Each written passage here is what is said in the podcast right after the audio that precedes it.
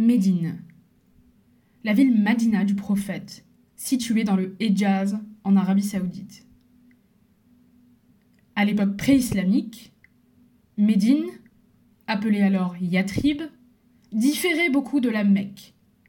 Cette dernière était en effet une cité commerçante, tandis que Yatrib était plutôt un groupe de hameaux situés dans une oasis fertile. Deux tribus, les Aus et les Khazraj, venus d'Arabie du Sud, y exerçaient une certaine prépondérance sur les trois tribus juives établies avant eux dans l'oasis. Les Banu Nadir, les Banu Kayunaka et les Banu Kouraïza.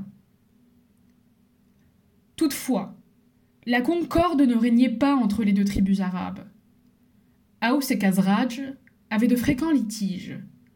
La plupart ne concernaient qu'un ou deux clans de chaque bord. Mais la guerre dite de Hatib entraîna presque la totalité des Aous et des Khazraj, ainsi que le reste des tribus juives, et culmina dans la bataille de Boîte quelques années avant l'Égir, en 617 peut-être. Cela rétablit un équilibre instable dû surtout à l'épuisement des deux parties.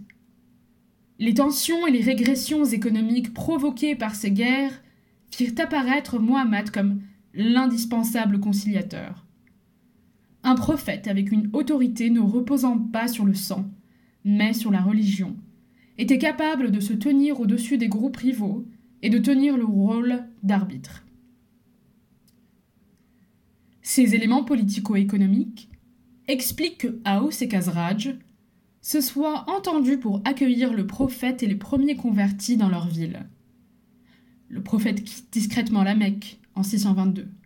Cette émigration en arabe, hijra, d'où le mot français, égir, a été prise comme point de départ du calendrier musulman. Après la victoire de Mohammed sur les Mécois et son entrée dans leur ville en 629, il revint résider à Médine, et c'est là qu'il mourut et fit enterrer. 632. C'est également dans cette ville que demeurèrent les trois premiers califes, Abou Bakr, Omar et Othman. Pourtant, Médine n'allait pas rester longtemps la capitale politique du monde musulman. Au cours des luttes qui suivirent le meurtre de Othman, le quatrième calife, Ali se rendit compte qu'il lui était impossible de commander au monde musulman d'un endroit aussi excentrique, et, malgré les supplications des Médinois, il partit s'établir à Koufa. La victoire de Muaïwa sur Ali déplaça définitivement le centre du commandement vers le nord. Cette mise à l'écart du monde agité de la politique jointe au caractère sacré de la ville, due à la présence des tombes du prophète et des premiers califes, explique que Médine devint rapidement un point de refuge pour tous ceux qui avaient intérêt à se tenir éloignés de la capitale, et, en particulier pour les descendants de Ali, refuge agréable, du reste, car les premières conquêtes de l'islam avait fait affluer les richesses du monde dans cette cité du désert. Éloignée du pouvoir, toute une aristocratie se divertit dans le luxe et le plaisir. La ville du prophète devint un centre fréquenté par les chanteurs et les poètes, des femmes du monde. La plus illustre d'entre elles était Soukaina, petite fille du prophète, tienne salon. À l'opposé, profitent également de ce calme les pieux savants, qui recueille les traditions, médite le Coran et jette les fondements d'une école juridique dont le plus illustre représentant sera, au deuxième siècle de l'Égir, Malik B. Anas.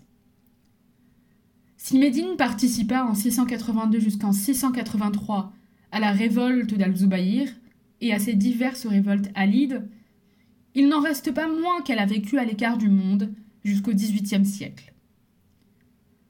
À cette époque, elle est, comme la Mecque, au centre des luttes entre les Wahhabites et les troupes de Mohammed Ali. En 1804, elle est prise et pliée par les Wahhabites qui en sont chassés en 1813. Elle est alors placée sous l'autorité des shérifs de la Mecque. Actuellement, Médine attire toujours un nombre immense de croyants qui viennent visiter le tombeau du prophète.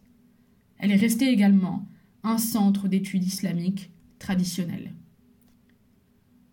Article écrit par Georges Boas, docteur de lettres, docteur de l'Institut français d'études arabes de Damas.